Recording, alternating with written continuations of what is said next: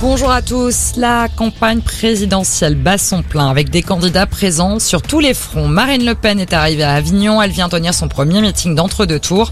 Son objectif est assumer conquérir un maximum de voix dans cette ville qui a placé Jean-Luc Mélenchon en tête au premier tour.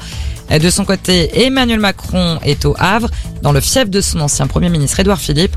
Le président candidat devrait axer son discours sur l'écologie. Deux mois après l'incendie mortel de Saint-Laurent de la Salangue dans les Pyrénées-Orientales, les investigations se poursuivent. Le drame a coûté la vie à huit personnes le 14 février.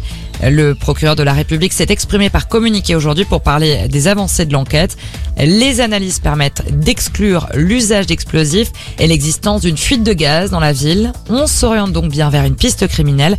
Trois hommes ont, on le rappelle, été mis en examen et écroués dans cette affaire des soupçons d'empoisonnement à l'insuline dans un EHPAD de Loire-Atlantique. C'est Ouest France qui révèle l'affaire.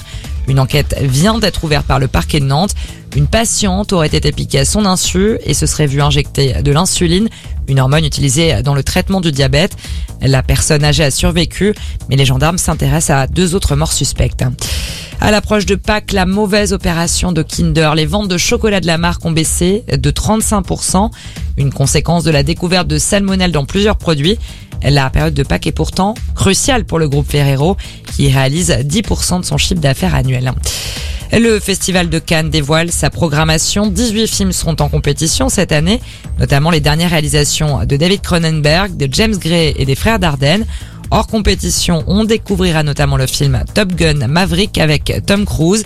L'acteur sera présent sur la croisette. Cédric Jiménez, réalisateur de Back Nord, revient également hors compétition avec Novembre, un film sur les attentats du 13 novembre. Merci de nous avoir choisi. Passez une excellente après-midi.